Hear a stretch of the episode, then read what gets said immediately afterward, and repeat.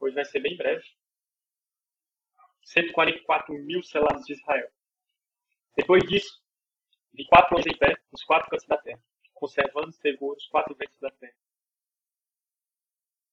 Para que nenhum vento soprasse sobre a terra, nem sobre o mar, nem sobre árvore alguma.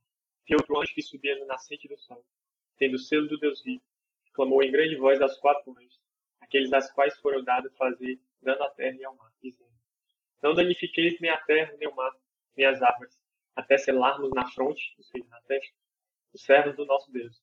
Então, ouvi o número dos que foram selados, que era 144 mil, de todas as tribos dos filhos de Israel. Da tribo de Judá foram selados 12 mil, da tribo de Ruben, 12 mil, da tribo de Gad, 12 mil, da tribo de Aser, 12 mil, da tribo de Naphtali, 12 mil, da tribo de Manassés, 12 mil, da tribo de Simeão, 12 mil, da tribo de Levi, 12 mil, da tribo de Sacar, 12 mil, da tribo de Zebulon, 12 mil, e da tribo de José, 12 mil. Da tribo de Benjamim foram selados, versículo 9. Depois destas coisas, vi, e eis que grande multidão, que ninguém podia enumerar, de todas as nações, tribos, povos e línguas, em pé diante do trono e diante do cordeiro, vestidos de vestiduras brancas, com palmas nas mãos. Palmas aqui não é a palma da mão, não, pessoal. Palma aqui é a folha da palmeira. E clamavam em grande voz, dizendo: Ao nosso Deus que se assenta no trono, e ao cordeiro pertence a salvação. Todos os anjos estavam de pé rodeando o trono, os anciãos e os quatro seres viventes, e ante o trono se prostraram sobre o seu rosto e adoraram a Deus, dizendo: Amém. Louvor e a glória, e a sabedoria e as ações de graças, e a honra e o poder e a força sejam ao nosso Deus pelos séculos dos séculos. Amém. Um dos anciãos tomou a palavra dizendo: Estes que se vestem de vestiduras brancas, quem são e de onde vieram? Respondi: Meu senhor, tu sabes. Ele então me disse: São estes os que vêm da grande tribulação. Levaram suas vestiduras e as alvejaram no sangue do cordeiro. Razão porque se acham diante do trono de Deus e o servem de dia e de noite no seu santuário. E aquele que se assenta no trono estenderá sobre eles o seu tabernáculo. Jamais terão fome, nunca mais terão sede, não cairá o sol sobre eles, nem ardor algum. Pois o cordeiro que se encontra no meio do trono os apacentará e os guiará para as fontes da água da vida. E Deus enxugará os olhos toda. Amém. Isso é maravilhoso. Então bora lá. Vocês estão aí com seus, suas Bíblias abertas? Vocês têm alguma dúvida sobre o capítulo 6 que a gente viu na aula passada? Lembrando que todos os podcasts, todos os áudios das aulas estão lá no Spotify, né, da Escola 613. Todas as plataformas digitais, Deezer, Apple, Spotify, é, SoundCloud e uma de plataformas digitais. Vamos lá, né? Apocalipse capítulo 7, ele vai falar, é, é, vai fazer uma descrição de uma passagem que muitos de nós conhecemos, ou pelo menos já nos perguntaram, né? É, já nos perguntamos, na verdade. Quem são esses 144 mil, né? Então, antes de entrar nesse ponto, quem são 144 mil, a gente vai primeiro entender o que está acontecendo. Essa aqui é a primeira sessão parentética do livro de Apocalipse. Mas o que é uma sessão parentética? Para quem foi lá na primeira aula, lembra que eu falei que o livro de Apocalipse ele é dividido em quatro sessões. A primeira sessão é o chamamento, ou seja, Deus chamando João para profetizar. Segunda é a visão do trono de Deus, do ambiente da presença de Deus.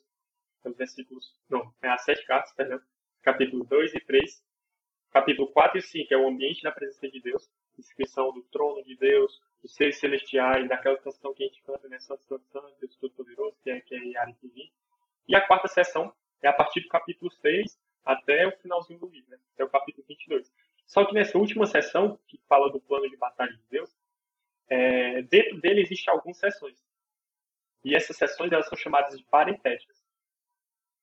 Deu uma breve introdução, né? Agora eu vou explicar o que é uma sessão parentética. Provavelmente isso já aconteceu com vocês. Você estava conversando com algumas pessoas entrou alguém que não estava na conversa, entrou no meio da conversa, e ela tenta entender o que está acontecendo ali. Quem é mestre de fazer isso é aquele Anne. Aquele Anne é mestre em chegar no meio da conversa e tentar entender o que é está acontecendo. E o que, que, que acontece? Alguém explica para aquela pessoa o que, que está vendo. Uma sessão parentética é exatamente isso. A gente vai ver que essa dinâmica ela acontece é, é, em grande parte das escrituras proféticas, onde Deus mostra algo ao profeta e logo na sequência um ser celestial, um anjo, ou um ser celestial, como no caso aqui de, de João e Apocalipse, ele vai explicar aquela visão. Então, esses intervalos eles vão haver no, nos próximos capítulos entre visão e outra visão, geralmente no meio delas há uma explicação do que está acontecendo, qual o contexto daquilo e o que que João estava vendo. E essa sessão é isso. Então é, você vê que parece que tem uma quebra, né? a gente estava na sequência de seis selos, né? Seis primeiros selos foram quebrados. E aí o capítulo 7 ele é um intervalo, e logo no começo do capítulo 8, no primeiro versículo, tem a quebra do sétimo selo. Então esse intervalo é uma explicação que vai responder à pergunta que acabou o capítulo 6. Vocês lembram qual foi a pergunta? O versículo 17, capítulo 6, ele fala o seguinte: Chegou o grande dia da ira deles, e quem poderá subsistir? Ou seja, quem poderá suportar essa ira, esse período de grande tribulação? E o capítulo 7, o anjo vai explicar para João: quem que pode subsistir? Quem que vai resistir? Ele vai mostrar o remanescente de Israel e a igreja sendo vitorioso no meio dessa tribulação. Então esse capítulo 7 ele é meio que um intervalo, né? Como se alguém tivesse pausado o filme e estivesse explicando para outra pessoa que não está entendendo. Beleza? Deu para entender o que, é que vai acontecer no capítulo 7? Show? Coloquei aí, bora lá. É, esses intervalos, eles vão explicar basicamente duas coisas, né? Por que, que os juízos de Deus são tão severos e o que, que vai acontecer com a igreja, né? Nesse intervalo aqui, nesse capítulo 7, o anjo vai explicar para João, né? Celestial vai explicar para João quem vai subsistir, né? Quem vai suportar essa tribulação, esse período de grande conflito da igreja. Né? E aí ele começa. Depois disso, depois dessas visões que ele tinha acabado de ver, é, ele vê quatro anjos em pé, os quatro cantos da terra, né? Norte, sul, leste e oeste, nas extremidades. Segurando quatro ventos, para que nenhum vento soprasse sobre a terra, nem sobre o mar, nem sobre a árvore alguma. E vi outro anjo que subia ou seja, do oriente, tendo o selo de Deus vivo. E esse selo não faz parte da sequência de selos que a gente está vendo. A gente vai ver que selo é esse. É, não, não, é, não é o sétimo selo, né? Ele vai fazer parte de, de outra espécie de selo. Ele vai falar, né? Esse anjo ele gritou com voz bem forte aos quatro outros anjos. Aqueles que tinham recebido poder para causar dano sobre a terra e ao mar. E ele diz: Não danifique nem a terra, nem o mar, nem as árvores, até marcarmos com o selo a testa dos servos do nosso Deus. Então ele vai falar, olha, aí, galera, vamos com calma, segura aí o que vocês têm que fazer, até que sejam selados os que haviam de ser separados por Deus. Então, esse selo aqui não faz parte do selo de juízo de Deus, né? ele é um selo de proteção. Então, João aqui ele vai receber a revelação de como Deus vai proteger o seu povo, mesmo em meio à grande tribulação. Amém? Então, João, ele aqui, nesse capítulo, ele vai receber a revelação, nesses primeiros oito versículos, de como Deus vai proteger a sua igreja em meio à grande tribulação. Gente já estudou e a gente já entendeu que a visão que a gente está tentando é, é, delinear aqui no livro de Apocalipse, na nossa escatologia, é a pré-milenista, ou seja, Jesus vem para instalar o seu milênio, né, o período onde ele governará sobre a terra, e que a igreja ela vai ser arrebatada depois da grande tribulação. Né? Não antes da tribulação. Não, a gente não vai sumir, né, não vai ficar só a nossa roupinha. Não é assim que a Bíblia nos conta essa narrativa. Né? É, é uma mentalidade escapista. A gente acha que Israel vai ficar para sofrer porque eles negaram Jesus a gente vai ficar lá no céu, né? Tomando um vinho e brincando de bola lá com Jesus. Não é isso que a palavra fala. Então, beleza? Resumindo, esse aqui é, o, é a forma como Deus vai sustentar os seus santos e como ele vai proteger os seus santos. Eu queria que vocês abrissem lá em 1 Tessalonicenses, capítulo 3, versículo 3. 1 Tessalonicenses, capítulo 3. 1 Tessalonicenses 3, versículo 3 vai falar sobre uma perseguição, né, um tipo de tribulação que o povo de Deus foi é, designado para isso. Paulo vai falar. É, vamos ler a partir do versículo 1, né, faz sentido. Pelo que não podemos suportar mais o cuidado por vós, pareceu-nos bem ficar sozinho em Atenas.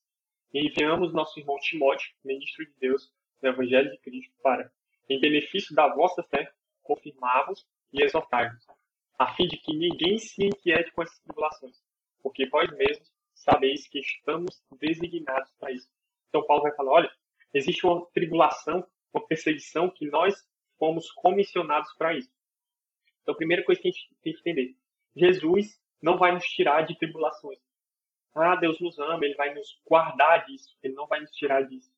Isso é muito claro quando Jesus está fazendo aquela oração para os discípulos, né?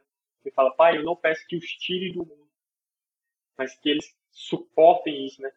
É, e essa analogia ela se aplica também no contexto de grande tribulação, né, nos tempos É, muitos de nós temos a mentalidade que nós não queremos estar aqui no período de perseguição, que nós não queremos estar aqui no período de sofrimento. Por quê? Porque nós não entendemos a mensagem da cruz. Nós queremos a mensagem da glória, dos benefícios, das recompensas que Cristo nos garantiu, mas nós não queremos entrar naquilo que Cristo fez por nós. É, o apóstolo, se eu não me engano, Pedro, ele vai falar né, que ele quer participar dos sofrimentos, tomar parte dos sofrimentos de Cristo. Então, tomar parte dos sofrimentos de Cristo envolve também uma mensagem de cruz, como a gente falou na semana passada. Né? É, quando Cristo fala, toma, tome a sua cruz em si, ele não está falando que a gente deve renunciar. Ele está falando que a gente deve literalmente é, é, não temer a morte. Não é, ah, eu vou renunciar ao meu eu, eu queria jogar bola, mas eu vou para a igreja. Não é isso que Jesus está falando. Esse evangelho ele não é tão raso a, a, a esse ponto. Jesus está falando, renuncie a sua vida. Sabe? Entregue a sua vida. Se for a morte, entregue a morte. Se for a vida para pregar o evangelho, seja a vida para pregar o evangelho. E, e, e, no contexto dessa passagem, ele explica o porquê que nós não devemos temer a morte. Porque Cristo venceu a morte. Então, a primeira coisa que a gente tem que entender: a grande tribulação é diferente da ira de Deus que está sendo aplicada aqui. A grande tribulação é um momento de perseguição que Israel e a igreja vão sofrer por conta do anticristo e do seu império, que a gente vai ver lá em Apocalipse 12. Então, o anticristo e o seu império eles vão perseguir os cristãos. Por quê? Porque eles vão odiar aqueles que carregam a mensagem de Deus. E vai haver martírio, vai haver perseguição, vai haver sofrimento dos cristãos por parte do anticristo seu império. Já a ira de Deus, em 1 Tessalonicenses 5, versículo 9. Aqui Paulo está falando sobre o dia do Senhor. E ele fala né, que esse dia ele não vai nos pegar de surpresa como ladrão, né? Tem gente que fala, ah, mas a gente vai ser arrebatado, como Jesus vem como ladrão. E aí Paulo explica nessa passagem, não, Jesus vem como ladrão para aqueles que não estão esperando por ele. Porque nós que esperamos por ele, nós estamos no dia, nós não vamos ser pegos de surpresa. Porque, porque nós desejamos isso. E Paulo ele é muito claro e enfático né, nessa passagem. E aí no versículo 9 ele vai falar, né? Olha, Deus não nos destinou para a ira, para a sua própria ira, né? Mas para alcançar a salvação mediante nosso Senhor Jesus Cristo. Então nós não fomos comissionados à ira, nós fomos comissionados à tribulação. Você vê que a mesma, a mesma palavra que ele está usando, olha, a gente foi comissionado para a tribulação, mas não foi comissionado para a ira de Deus. O que, que significa? Que grande tribulação e ira de Deus são duas coisas diferentes. Aqui João vai estar tratando no capítulo 7 de Apocalipse da grande tribulação. Ele deu um intervalo nos sete selos da ira de Deus e agora ele vai tratar da grande tribulação. Show? Isso é muito importante para a gente entender essa passagem. Essa aqui é só a introdução para a gente entender o contexto. Né? Então, nessa passagem, capítulo 7, João ele vai ver duas multidões. multidões. A primeira de 144 mil, homens de todas as tribos né, de Israel, e depois uma multidão incontável, uma grande multidão incontável diante de Deus. Vamos primeiro ver esses oito versículos. Né? É, ele fala primeiro que eles foram marcados com o selo de Deus. Né? Isso lembra muito o que aconteceu com o povo é, é de Deus lá no Egito. Essas duas passagens elas vão ter um, um, um paralelo muito incrível, tanto dos sete selos é, e algumas das trombetas, quanto com é, o que está acontecendo lá na Terra pragas do Egito. E o que foi que aconteceu? Existia uma terra, que é o que o pessoal chama do princípio de Gosen, lá em Êxodo 22, 23, fala que Deus ele faz distinção do seu povo de quem não é seu povo. Eu vou ler aqui na minha versão. Abram aí, anotem aí. Êxodo capítulo 8, 22 e 23. Lá na quarta praga, Deus ele vai deixar muito claro que ele faz distinção. Lá na terra de Gosen, ele está falando, é naquele dia, que dia? No dia que ele ia mandar essa, essa praga, né? Mas naquele dia, separarei a região de Gozen, onde o povo Israel estava, onde mora o meu povo, para que ali não haja moças. Assim, você ficará sabendo que eu, Senhor, estou aqui neste país. Isso era o, comando que ele estava dando para Faraó. 23. Farei diferença entre o meu povo e o seu povo. Este milagre vai acontecer amanhã. Então, esse princípio da terra de Gozen, ele também vai acontecer nos últimos dias. Deus ele fazendo distinção do seu povo e de quem não é o seu povo. Ah, mas Deus não faz acepção de pessoas. Entendam o contexto. Naquele contexto, Paulo estava falando sobre salvação. Deus não faz salvação somente dos judeus. Deus salva todas as pessoas, mas Deus escolheu um povo para si. Esse povo ele chama de dele. De dele, né? Esse povo ele chama de seu, né? Amém? Então a primeira coisa que a gente aprende com esses 144 mil, 144 mil é que Deus ele vai fazer distinção entre o seu povo e aqueles que não são o seu povo. Outra coisa que nós percebemos é que os quatro anjos eles recebem ordem de aguardar a proteção. Então, essa grande tribulação, essa perseguição, é, esse contexto aqui dessas, desses terrores que serão lançados, eles só acontecerão quando o povo de Deus for selado. Carlson, o que é esse selo? Eu não faço a mínima ideia. A palavra não vai deixar claro. Pode ser o Espírito Santo, que ele é o nosso selo, né, o nosso penhor. Pode ser um selo espiritual, né, simbólico, que Deus vai nos marcar, assim como lá no Êxodo, Deus marcou os umbrais da porta com o sangue do cordeiro. sangue do Cordeiro. É, talvez esse selo seja a nossa certeza da nossa salvação, não sei. A Bíblia não vai esclarecer o que é esse selo, mas ele fala que nós seremos selados, ou seja, nós receberemos uma marca. E essa marca nos distinguirá de, que, de quem é aqueles que pertencem a Deus e aqueles que não pertencem a Deus. Por quê? Porque a ira do Senhor vai ser derramada em toda a terra. E aqueles que pertencem ao selo, eles serão guardados dessa ira. Mas eles não serão poupados da perseguição do anticristo. É por isso que a ira vem, né? Para trazer juízo sobre o anticristo. Beleza? Primeira coisa. É, esses eventos eles não acontecerão antes dos, dos que estão separados para serem selados serem selados. Segundo, Deus faz distinção entre o seu povo e quem não é seu povo. Terceiro, esse não é um selo de salvação. Esse é um selo de proteção. E o contexto ele fica muito claro. Eles não estão sendo salvos, eles estão sendo protegidos. É diferente. Sabe? Porque, ah, caso a gente não é mais salvo da ira de Deus. Por quê? Porque sobre nós não há condenação, não há salvação nisso. Há o quê? A proteção. Proteção no meio desse contexto. Então esse selo aqui não é um selo de salvação, não é que Deus vai, ah, a gente vai ser selado porque esse selo vai ser arrebatado. Não, a gente vai ser salvo né, desse período. Isso não faz sentido, eles estão sendo protegidos. Eles continuam lá no seu ambiente, eles continuam lá na terra, mas eles são protegidos por esse selo. Assim como o povo de Israel ele foi protegido lá naquela terra. Deus não tirou o pessoal lá do Egito para fazer todas as dez pragas. Não, Deus aplicou as dez pragas, é, entregou o seu juízo para aquela nação, e no final desse juízo, o povo de Israel foi liberto. Quarta e última coisa, a conversão de Israel. Vamos lá. Eu não vou explicar quem são esses 144 mil, porque a Bíblia não vai deixar claro quem são. Então existe muito, mas muita discussão sobre quem são esses 144 mil. Eu acredito que seja literalmente 144 mil judeus que vão ser salvos, que são os judeus que é, Romanos fala lá, Romanos 9 a 11, ele vai falar, quando a gente estudou sobre Romanos, a gente entendeu um pouquinho dessa dinâmica de Paulo falando sobre judeus, gentios e a salvação de Israel. Então lá em Mateus 23, versículo 33 a 37 a 39, pensar diferente aqui, nesse contexto, não é errado. Nesse contexto específico não é errado. Porque, por exemplo, existem teólogos, teólogos que eu estudo, é, por exemplo, o LED. O LED ele é um dos maiores teólogos pré-milenistas, né? É, que é nessa visão que a gente acredita. Ele acredita o que seja a igreja, né? É como se fosse um símbolo do Israel de Deus que Paulo vai falar lá em Gálatas. E esse 144 mil ele é um número simbólico. Ele entende como um número simbólico. Que é 12 vezes 12. 12 biblicamente é o número da plenitude. Então é 12 ao quadrado, né, vezes 12. Alguns vão colocar como 12 das tribos, 12 apóstolos, simbolizando a conexão entre antiga e, e nova aliança. E mil. Mil é um número grande, né? Uma multidão, biblicamente. Então, tipo, mil cairão a teu lado, 10 mil a tua direita, coisa desse tipo, né? Então, eu tô bem Então, 12 vezes 12, 144, vezes mil, 144 mil.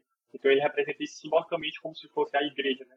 A, a, a igreja no sentido não gentílica, mas a igreja, o novo é, é povo de Deus, né? Que é os judeus e os cristãos gentios. Você vai entender? Então, lá ele acredita, muitos teólogos acreditam nisso, né? Nessa visão simbólica.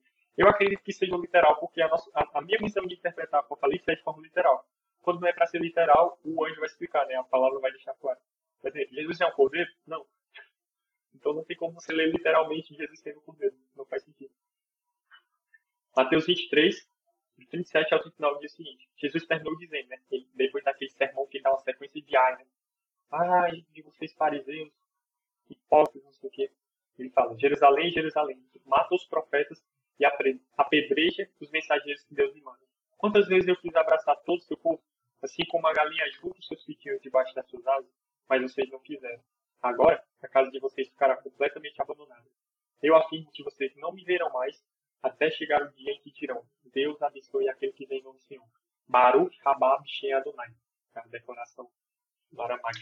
Né, e, e é interessante que Jesus havia, havia acabado de entrar em Jerusalém e ser recebido com essas mesmas palavras pelos israelitas, pelos judeus. Ele entra em Jerusalém, montado no documentinho, o que a pessoa fala, bendito que vem em nome do Senhor, né? Baruch Rabab Shem Adonai.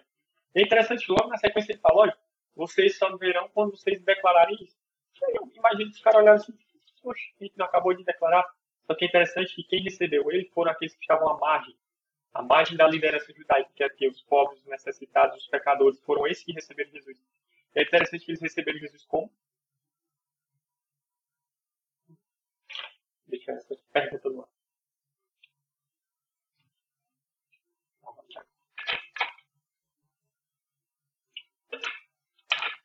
gente vai ver porque que isso é interessante. Então, essa conversão de Israel, acredito que seja é, é, representada aqui nessa, nesses 144 mil. Né? Romanos 11, 25, 26 vai falar sobre a plenitude dos gentios. Né?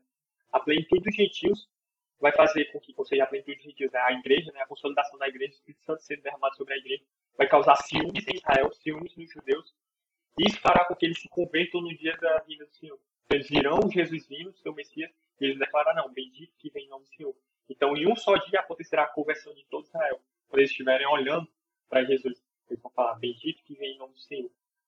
Então, se vocês quiserem anotar, a plenitude dos gentios, dentro desse ponto 4, né, a conversão de Israel, aí tem um pontinho.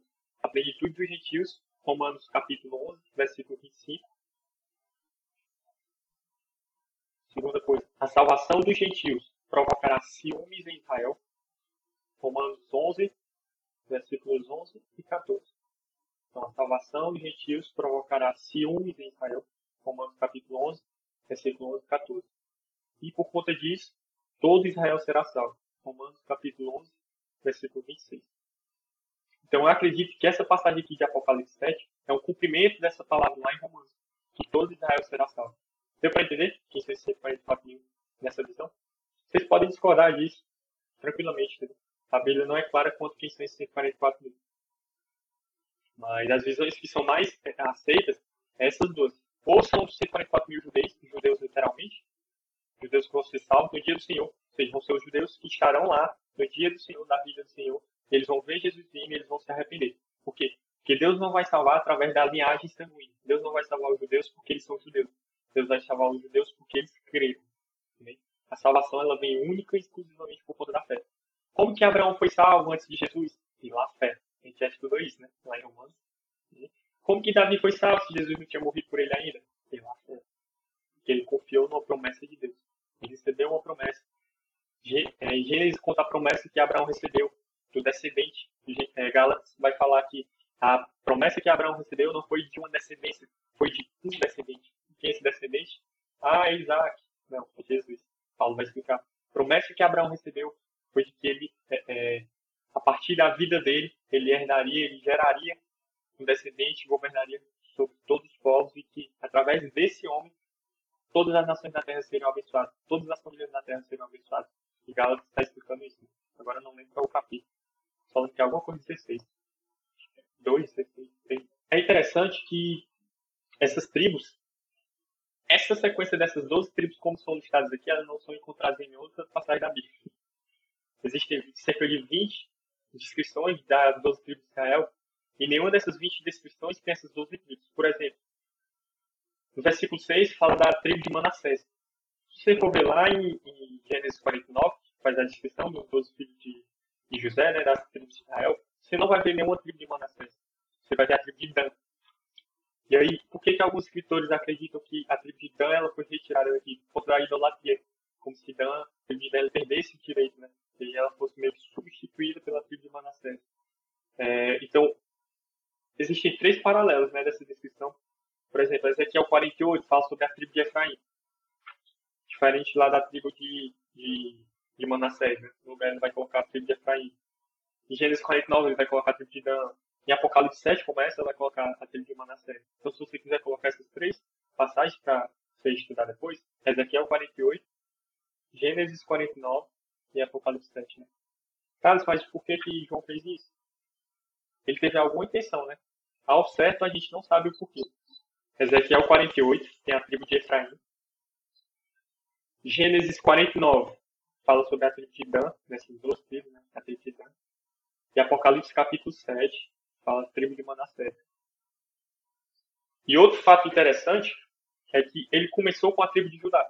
Você vai ver essas descrições das tribos e ele sempre vai começar com a tribo de Ruben. Por quê? Porque ele era o, porque ele era o primogênito. Vai falar. Ezequiel capítulo 48, Gênesis capítulo 49, Apocalipse 7. E aí, geralmente, essas descrições elas começam com a tribo de Rubem. Por quê? Porque Rubem era o primogênito. E aqui, no caso, João começa com a tribo de Judá.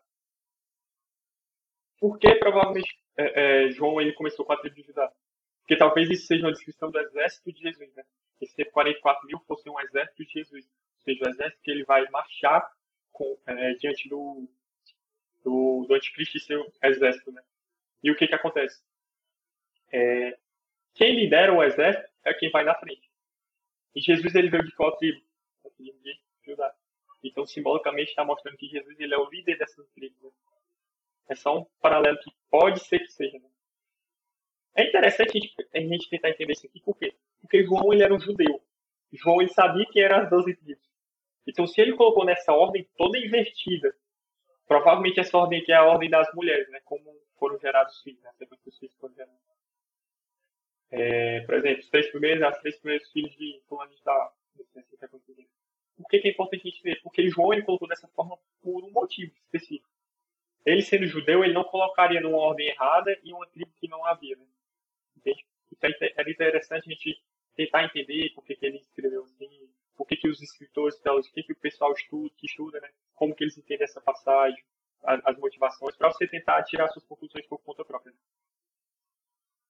Depois, se vocês quiserem, eu posso até pegar, tentar dar um jeito de copiar aqui o texto dos comentários que eu tenho, né? Alguma descriçãozinha, alguma explicação que os caras trazem. É, eu gosto desse comentário aqui, ó. Do Grant Osborne. Bem pequenininho, né? Porque ele, ele faz questão de abordar várias visões. Cada explicação, cada ponto desse, ele aborda várias visões. E aí ele explica por que, que ele discorda de algumas e por que, que ele acredita que tem mais coerente pensar de forma tal. É muito interessante esse comentário. Mas bora lá. Versículo 9. Depois dessas coisas, vi. E eis grande multidão que ninguém podia contar. Primeiro ele viu uma multidão com o número exato, 144 mil. E agora ele viu uma grande multidão que ninguém pode contar. De todas as nações, tribos, povos e línguas. Eles estavam em pé diante do trono e diante do cordeiro, vestidos de vestes brancas, com ramos de palmeira nas mãos. Amém? Então, provavelmente, é, essa visão aqui é a visão da grande comissão, né? da, da colheita de almas da grande. Vocês lembram que o evangelho do reino ele será pregado em todo o mundo, então virá o fim. Então, provavelmente, essa, essa, essa multidão que João está vendo aqui é a colheita do, dos últimos dias.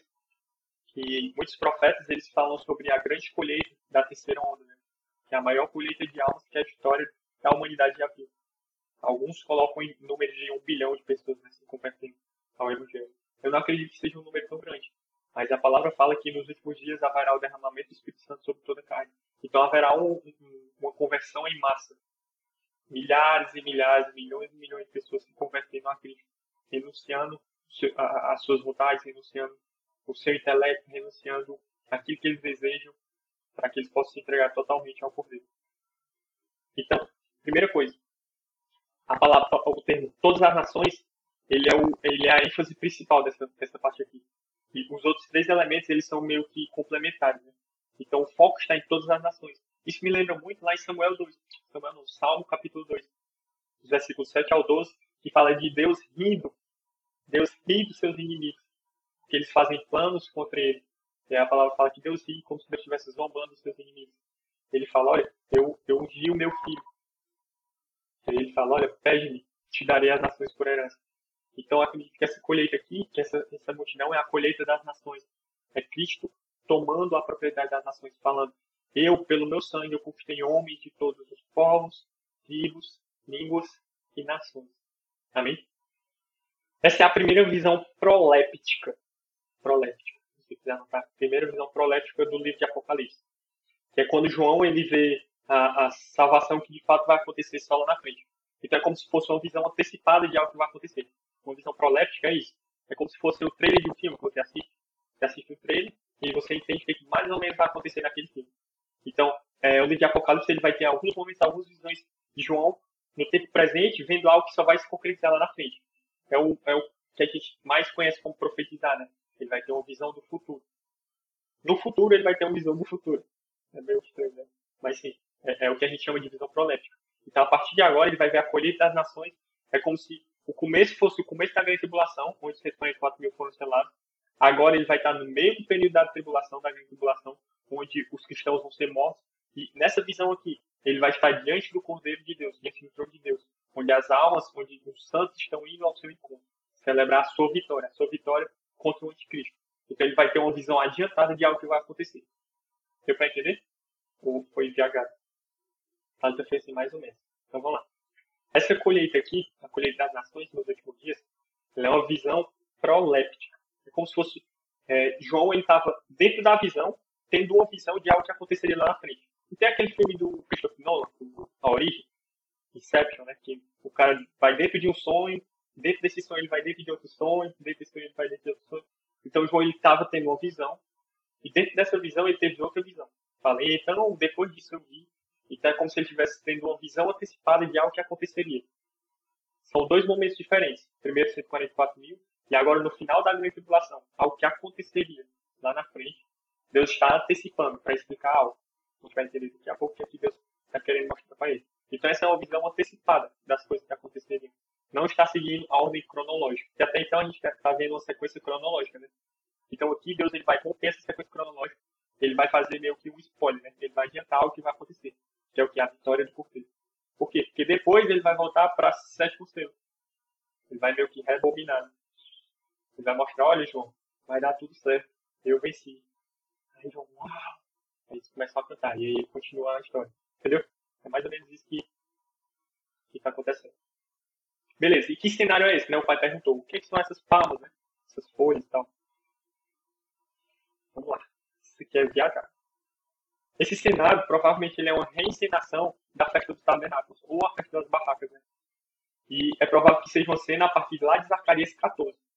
Quando você vai ler a profecia de Zacarias 14, fala sobre a vitória do Cordeiro de Deus sobre as nações, sobre o anticristo, e fala que as nações, no domínio do reino do Senhor, ou seja, nesse milênio que nós estamos ansiando, as nações virão a Jerusalém prestar o quê? Prestar agradecimento, prestar adoração a Cristo. Então, deixa eu só abrir Zacarias 14. E as nações vão celebrar o quê? As festas do tabernáculo. Zacarias capítulo 14. Vou ler a partir de 16, que é a partir do Do capítulo 1 ao 15 fala sobre Jesus governando sobre tudo. E aqui do 16 fala sobre essa festa dos tabernáculos, né? festa das barracas. Depois disso, todos os que sobrarem das nações que lutaram, que lutarem contra Jerusalém, irão uma vez por ano até lá, a fim de adorar o Senhor Todo-Poderoso como Rei para comemorar a festa das barracas, dos tabernáculos. Se uma nação não for adorar o Rei, o Senhor Todo-Poderoso, então não cairá chuva sobre aquele país. Se os egípcios, se os egípcios não forem até Jerusalém para comemorar a festa das barracas, o Senhor Deus castigará com a mesma praga que vai mandar sobre as outras nações. Este será o castigo que vai mandar sobre o Egito, sobre qualquer outra nação que não for até Jerusalém para comemorar a festa das barracas. Naquele dia, até os sininhos das redes dos cavalos será escrito, separado para o Senhor. E as panelas do templo serão tão sagradas como as bacias que estão em frente do altar. Em Jerusalém e em Judá, todas as panelas serão separadas para o nosso Senhor Todo-Poderoso. Quando alguém for ao templo oferecer um sacrifício a Deus, essa pessoa usará suas panelas para cozinhar a carne que será oferecida. Naquele dia, não haverá nenhum vendedor no templo do Senhor. Então, o que, que acontecia nessa festa desse tabernáculo? Né? O pessoal vinha com as suas folhas de palmeira, né? e eles iam celebrar a, a, festa. Então, esse cenário, ele tem quatro pontos. Né? Esse cenário de festas, de festas brancas. Primeiro, essa festa está ligada à peregrinação de gentios nos últimos dias. Então lembre que ele tinha acabado de falar dos judeus, agora ele vai falar sobre a multidão de gentios, o número incontável de gentios né, que foram salvos. E provavelmente eles estão celebrando esse momento né, é, de conquista, de vitória do Cordeiro. Amém? Deu para entender? É por isso que eles estão com essas, esses raminhos. Primeira coisa, provavelmente o contexto disso aqui é da festa dos tabernáculos, lá de Zacarias 14. Segunda coisa, as vestes brancas, elas vão representar aqui a salvação, a pureza e a justiça. Porque no versículo 14 vai mostrar que eles lavaram as suas vestes e as alvejaram, ou seja, as tornaram brancas no sangue do cordeiro. Então as vestes brancas elas vão representar salvação, pureza, ou seja, ao vencedor eu darei as vestes brancas. Eles foram que se manteram fiéis, fiéis à aliança que eles têm com Cristo. Os ramos, eles estão sempre presentes em ambientes de alegria, em ambientes festivos, ou seja, alegria em ocasiões festivas. Lá em João 12, 13 vai falar sobre essa celebração, né? Das palmas, folhas, João capítulo 12. Eu sei que está um pouquinho confuso. É porque a gente estava na sequência e ele meio que quebra o raciocínio. Mas quando a gente entender isso aqui, vocês vão ver que os próximos capítulos eles vão travados. Né? João capítulo 12, versículo 3. Quando Jesus entra em Jerusalém. No dia seguinte, a grande multidão que tinha ido à festa da Páscoa ouviu dizer que Jesus estava chegando a Jerusalém. Então eles pegaram ramos de palmeiras e saíram para se encontrar com ele, gritando: Hosana, ó Deus! Que Deus abençoe aquele que vem em nome do Senhor, né? Bendito vem em nome do Senhor. Que Deus abençoe o rei Israel. É. Então, é, esses ramos, eles estão, é, eles estão sempre ligados à alegria, à celebração de ocasiões festivas, como é o caso. Eles estão celebrando a vitória do, do Cordeiro, a conquista do Cordeiro. Assim como em Apocalipse 4 e Apocalipse 5, os seres celestiais eles vão declarar uma canção, porque eles vão declarar uma canção. A gente vai ver que canção é essa. Esses homens de todos os povos, línguas, filhos e nações, eles cantavam com voz forte, dizendo: Ao nosso Deus que está sentado no trono e ao Cordeiro pertence a salvação. Então, a Cristo, o Cordeiro de Deus, e a Deus, no seu próprio trono, pertencem à salvação. Amém? Versículo 11. Todos os anjos estavam de pé, rodeando o trono, os anciões e os quatro seres viventes, e diante do trono se prostraram sobre o seu rosto e adoraram a Deus, dizendo: Amém. É como se eles estivessem declarando, né? Essa canção começa com Amém e termina com Amém. Como se eles estivessem declarando: Você fez o que prometeu. Ou seja, você salvou. Você conquistou para si homens de todas as tribos, línguas, povos e nações. E, cara, isso para mim é muito impressionante. Essa canção que ele declara, né? Amém. Ele sempre começa com esse amém, finaliza com esse amém, falando: Você cumpre o que promete. Você é a testemunha fiel e verdadeira. Você é aquele que promete e cumpre. Você não vai nos deixar só.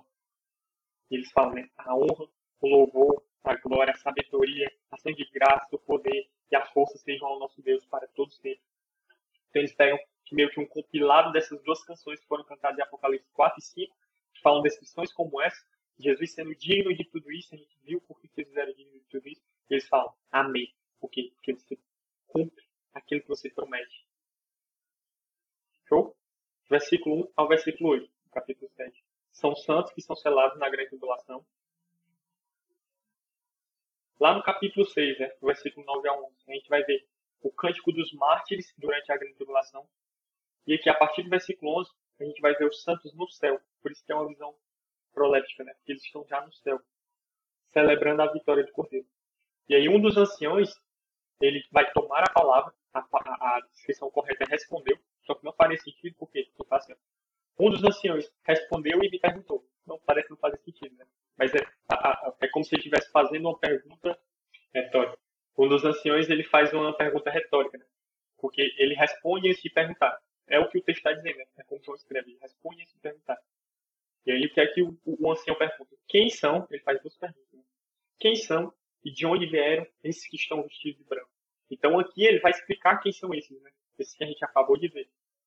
E aí João, como um sábio, né, já é um senhor, ele já, eu não sei não, quem deve saber é tu, né? E ele responde, o Senhor sabe que ele me disse, ou seja, o Senhor disse, né? esses são os que vêm da grande tribulação, que lavaram suas vestes no sangue do Cordeiro. Então, quem são esses e de onde eles vieram? Esses são os que vêm da grande tribulação, os que lavaram as suas vestes e as alvejaram no sangue do Cordeiro. Então, eles são homens de todas as, todas as nações. Lá em Isaías 11, 10, Isaías 68, do 18 ao 21, vai falar de Jesus tomando para si homens de todas as tribos, línguas, povos e nações através do seu sangue. Então, se você quiser anotar Isaías capítulo 11, versículo 10, fala de Jesus comprando homens de todas as tribos, povos, línguas e nações. E eles vêm da grande tribulação. É o paradoxo dos mártires que são vencedores, ou seja, ele morreu, mas ele venceu os mártires. Esse é o paradoxo para mim, ele é muito lindo são os homens que se entregaram à morte, né? Por causa de uma promessa, por causa de uma palavra que eles tinham em. Então esse é o paradoxo de quem são esses homens aqui, de onde eles vieram. Eles vêm da grande tribulação. Eles saem como vitoriosos. Eles são os mártires que clamaram até quando, Senhor? Lá no capítulo 4, capítulo 5, perdão. capítulo 6, na verdade. E eles lavaram as suas vestes, as tornaram brancas no sangue, no sangue do Cordeiro. Aqui a gente tem dois contrastes, a gente tem dois paradoxos. Primeiro, mártires que são considerados vitoriosos, vencedores. Depois, quando a gente lava a, a nossa roupa no sangue e ele se torna branco. A nossa roupa se torna branca. Esse é o paradoxo desses homens. Esses homens que vêm da grande tribulação. Os que não temem a morte, os que não renunciam é, é, o seu direito de conforto. Eles não é, é, abrem mão do, de Cristo para ter um conforto, não abrem mão de Cristo para ter uma segurança, não abrem mão de Cristo para dar um lar para os seus filhos e para sua esposa. Sabe? São os homens que renunciaram tudo. Esses são os considerados vencedores. mas eu tenho uma mulher, eu tenho filhos. Você tem Cristo. É isso que você precisa, sabe? Ah, Carlos, isso é muito radical. Não é radical, é o que Cristo pediu. E se ele pediu algo de, de maior valor, algo de sacrifício tal, você imagina o tamanho da recompensa que ele tem. Ele fala lá para os seus discípulos, olha, a recompensa é 30, 60 e a 100 por um. Vocês dão uma, uma coisa, vocês terão uma recompensa 100 vezes maior, 30 vezes maior, 60 vezes maior. Essa é a recompensa, essa é a balança de Jesus. Se a gente acha que a gente está sacrificando muito, é porque a gente não tem noção do quanto que ele possui, da herança que Cristo conquistou. Amém? Então, o anjo responde para ele, né? Olha, esses são os que vêm da grande tribulação, que lavaram suas vestes e as alvejaram no sangue do cordeiro. Por isso, por isso, por conta disso, porque eles foram considerados vencedores, porque eles renunciaram tudo, porque eles venceram na grande tribulação, porque eles foram mortos por amar Jesus. Por isso, eles estão de pé diante do trono de Deus e adoram a Ele de dia e de noite no santuário. E aquele que está sentado no trono estenderá sobre eles o seu tabernáculo. Ah. Cara, eu, essa, essa recompensa aqui, existem três recompensas aqui nessa passagem final. E eu amo isso que, que João escreve aqui. Que ele mostra a recompensa naqueles que, que viverão esses dias. Sabe, muitos de nós não queremos viver esses dias, porque vão ser dias difíceis, vão ser dias de escassez, vão ser dias de tribulação, vão ser dias de perseguição. E a gente não quer, não quer renunciar, sabe? A gente quer o conforto, a gente quer a segurança, a gente quer a estabilidade financeira. Então Jesus vai falar, por isso, esses mártires, esses homens que vieram da grande tribulação, aqueles homens que estavam pregando a minha mensagem, eles foram mortos e perseguidos por conta disso. Olha a recompensa que eles terão. Eles servirão eternamente como sacerdotes ao Senhor. Então a recompensa de perseverar do versículo 1 ao versículo 8 na grande tribulação vai ser encontrada aqui, no versículo 9 até o 17. No versículo 9 nós vemos o êxito da missão da igreja, homens de todos os povos, tribos, línguas e nações. A gente vai ver a conversão das nações por conta da pregação do evangelho, lá de Mateus 24, versículo 13. E a gente vai ver a celebração da vitória do Cordeiro aqui no versículo 12. Ou seja, essas nações, esses povos estavam celebrando a vitória do Cordeiro. E qual era a recompensa desses homens que passaram tudo isso? A primeira delas, eles servirão eternamente como sacerdote diante do trono de Deus. Por quê? Porque eles lavaram as suas vestes e as alvejaram no sangue do Cordeiro. Ou seja, foram os homens que confiaram a sua própria vida a Jesus. Você está disposto a Você está disposto a isso? A entregar sua própria vida?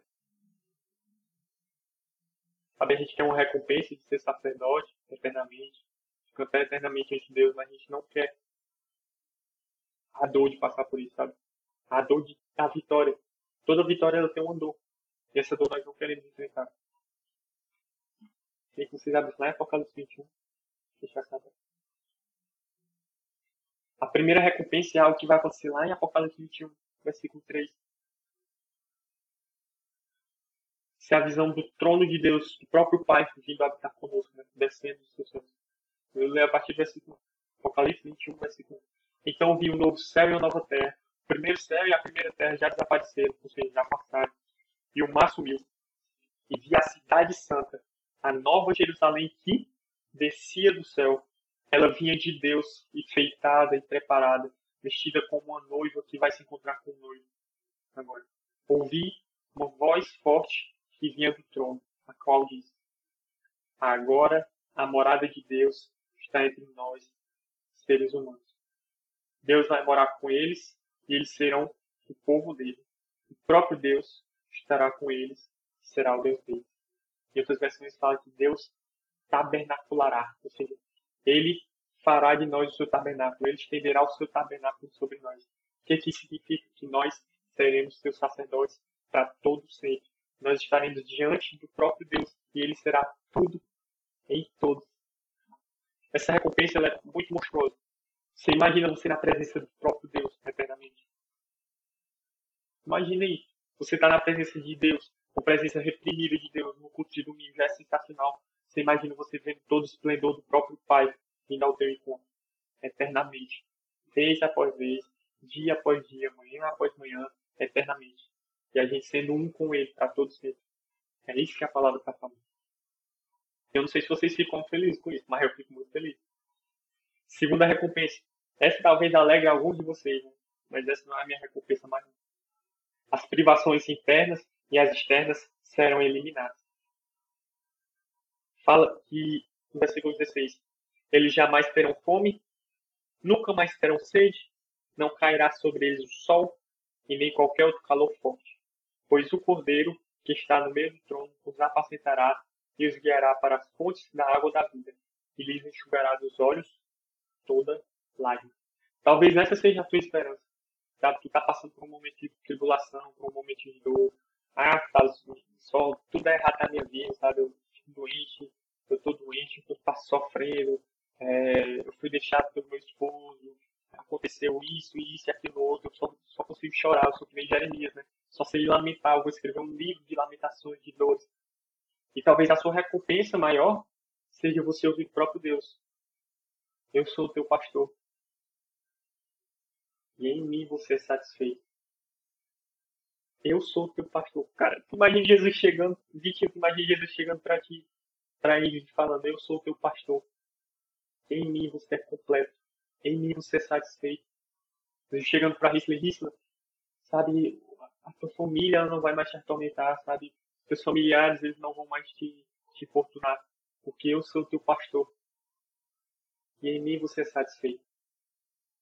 Cara, isso brilha aos meus olhos. Essa paixão, porque ele fala do cordeiro como um pastor. é um cordeiro que é um pastor. O cordeiro lá de Salmo 23. Senhor é meu pastor e em nada eu terei falta. No versículo 4 desse mesmo capítulo de Apocalipse fala o seguinte: Ele enxugará dos olhos dele todas as lágrimas. Não haverá mais morte, nem tristeza, nem choro, nem dor, que as coisas velhas já passaram. Ou seja, tudo se fez novo. Essa é a segunda recompensa daqueles que são considerados vencedores para aqueles que são fiéis, para aqueles que não têm a sua própria morte, porque eles sabem da recompensa que está garantida para eles.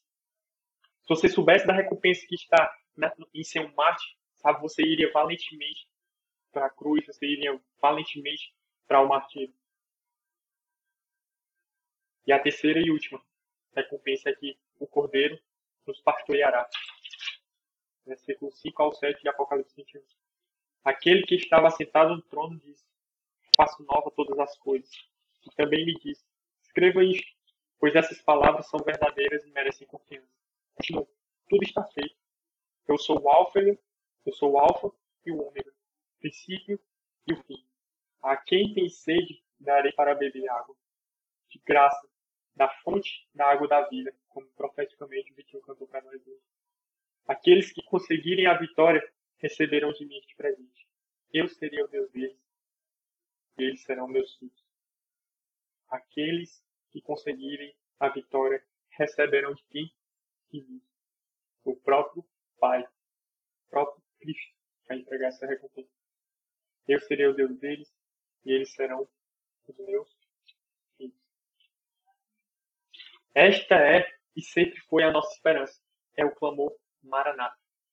Sabe? É por isso que esse capítulo 7 aqui ele é tão fascinante para mim. Ele é confuso, ele é complexo, mas no fim ele derrama um bálsamo para que a gente possa continuar a leitura. Por quê?